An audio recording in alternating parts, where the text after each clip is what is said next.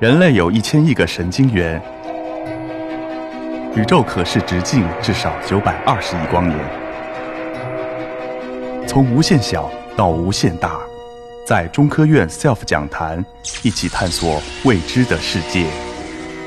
本节目由中科院 SELF 讲坛出品，喜马拉雅独家播出。提到便便呢，就要接下来就要讲到我研究的东西了啊。哎，我们看一下我研究的地方呢，就在我们中国的云南省。云南省只有三个地方啊，小朋友记得记住啊，有大象。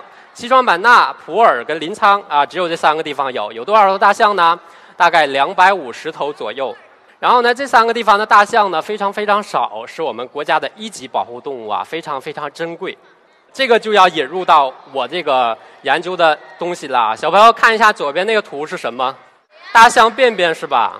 呃，小朋友应该知道这个霍金有一本书叫《时间简史》，是吧？对，我的时间也都用来简史了。啊，你看这个右边这个这个啊，我捡到屎，我很开心，我还要跟他合照啊，照了一张照片。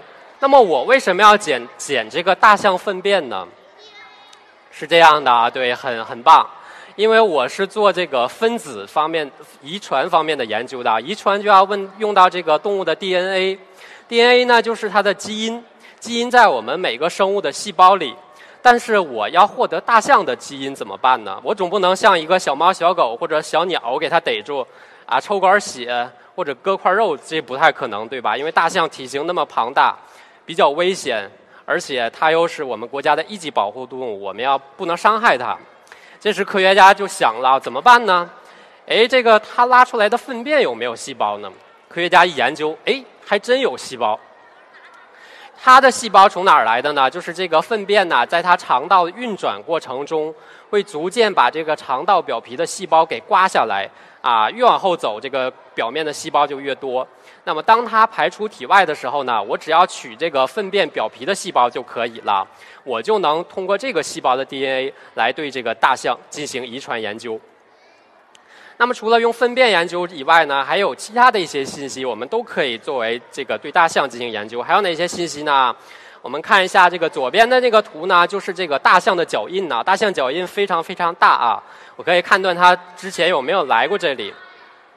然后右边呢，啊这片竹林就是大象走过去的地方啊。所以说大象呢，它是这个对生这个森林的演替啊变化是起着很至关重要的作用的。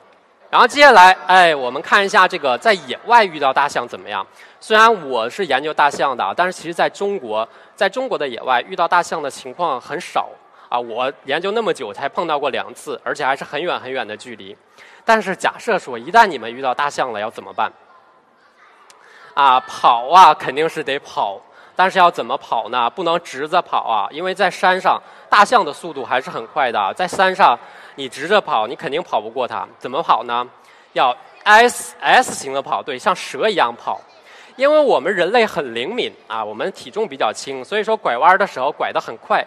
但是大象啊，它体它很其实体型很大，它拐弯的时候不能太快。如果太快的话，它就会摔倒啊，刹不住车。所以说我们就是拐弯着跑，就能为自己这个节省这个逃命的时间。然后第二点呢，就是把我们身上这个，比如说我们背着书包啊，或者我们穿的什么衣服啊，赶紧给它撇到身后啊。撇到身后之后呢，这个大象好奇心比较重啊，就会攻击这个你扔下来的东西，它就不会攻击你了。实在不行，我教你一种怎方法，怎么怎么办呢？就直接就地打滚，滚到山下就行了，这样也比你跑得快。但你要瞅好了，那个那个坡度不要太陡啊，太陡的话，你你你滚下去你也活不了了啊。啊，然后呢，接下来我就要讲的就是这个啊，严峻的盗猎。盗猎，我们小朋友都知道，这个很多人就是这个猎人为了杀大象啊，就就会这个要象牙，就把大象杀掉了啊。小朋友想象没想象，这个我要他的象牙，为什么要杀掉它呢？其实啊。它这个长长的门齿啊，它是并不会脱落的啊，因为它是跟它大象的头骨相连的。那么猎人要整根象牙怎么办呢？就先把大象杀掉，然后直接把它的半张脸都给砍下来啊，就像这个右上角的这头大象啊就被砍下来了，非常非常残忍的一件事情啊。这头大象呢，在非洲很有名，叫做萨陶。它是非非洲非常有名的一头大象。因为什么有名呢？因为它的象牙非常非常长啊，能贴到地面，能贴到地面。因为它现在抬头了，所以说没贴到地面。当它低头的时候，就会贴到地面。这样的大象呢，我们叫做 Tusker 啊。在一百多年前的时候，这样的大象还很多。当然，现在整个非洲大陆有多少头呢？只有二十多头。啊，什么原因呢？其他的都被猎人杀掉了。所以说，这是一件非常残忍的事情啊。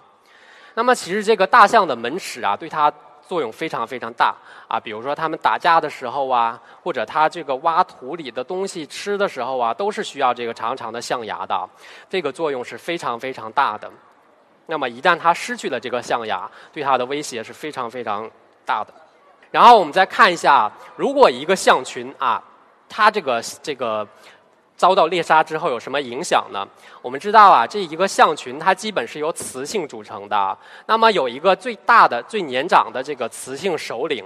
大象的体型越大，它的象牙就越长。所以说猎人呐，专门杀这种这种呃体型大、长着长象牙的大象。那么它呢？这种大象它其实是经验比较丰富的。比如说，呃，在野外遇到旱灾呀，或者遇到水灾的时候，啊，我它从小的到长到大这个记忆就知道，哎，我去哪块吃东西，哪块喝水，啊，能躲避这个旱灾啊，以及这个饥荒。但是，一旦它被杀掉了，整个群体里的其他大象啊就懵了。因为他们这个经验很少，他不知道如果遇到这种情况以后，他该去哪儿吃东西，他该去哪儿喝水，所以说整个象群就会崩溃，甚至灭亡掉。那么第二点危险是什么呢？对于亚洲象来说啊，最开始我说的一般是雄性是长长长的象牙的，雌性不长。但是在自然界中，其实有很小很小一部分雄性也是不长象牙的。但是呢，它们通常情况下是不能繁殖自己的后代的，因为就很少。因为雌性不喜欢、不太喜欢没有象牙的这个雄性亚洲象，但是由于人类的猎杀呢，那些长着呃长象牙的雄性的亚洲象被杀掉了，反而这些没有长象牙的雄性亚洲象，它能活下来，它能生自己的小宝宝。那么它生下来这个小象肯定也是没有象牙的。所以说现在亚洲象面临的一个问题就是，很多地方的雄性亚洲象都是没有象牙的。你一去野外一看，哎，怎么都不长牙呢？就是因为长牙的都被。都被猎人杀掉了，这些没牙的反而活了下来。第二个那个影响呢，就是非洲象。非洲象它雌雄都是长象牙的呀，那它有什么影响呢？猎人就全杀，不管雌的雄的都杀掉。那么导致就是那些长着长象牙的都被杀掉了，短象牙的活下来，导致非洲的大象象牙越来越短，越来越短。也也许这种这个情况继续延续下去，可能在不久的将来啊，整个。这个非洲大陆或者亚洲就没有长牙的大象了，啊，这是非常非常可悲的一件事情啊。那么中国呢，在二零一八年，也就是今年年初的时候啊，颁布了一项法律，就是在我们国家啊，所有的现生的象牙制品，无论是非洲的两种大象还是亚洲的象大象，都是不可以买卖的啦，买卖了就是犯法的。但是呢，排除一个就是这个猛犸象的象牙是可以买的，但是我也不建议小朋友去买，这是为什么呢？因为猛犸象的象牙呀，基本在这个俄罗斯的西伯利亚那个地方，呃，有这个冻森林的冻土层下边，这个地方有很多猛犸象的象牙。那么猎人要这个象牙怎么办呢？就是用水去冲那个森林的地表土。深冲这个地表土之后呢，猛犸象的象牙就露出来了。但是呢，这会破坏严重破坏当地的森林，因为这些寒冷的地方，这个森林长起来是速度是很慢的，一旦被破坏的，可能几百年都恢复不了。所以说我建议大家啊，现在的几种大象的象牙肯定是不要买的，因为是违法的。那么猛犸象的象牙，小朋友也也不要买。那么我们我们回去一定要告诉啊我们的爸爸妈妈啊我们的其他的朋友啊一定不要购买象牙的制品。你要是买了，就相当于变相的帮助了猎人去猎杀这个大象。啊，有一句广告词叫“没有买卖就没有杀害”。真心希望大象们能永远的生存下去。啊，希望我们小朋友能能做一个保护大象的使者。大家能不能做到？好，最后我们给自己一点鼓励。谢谢大家。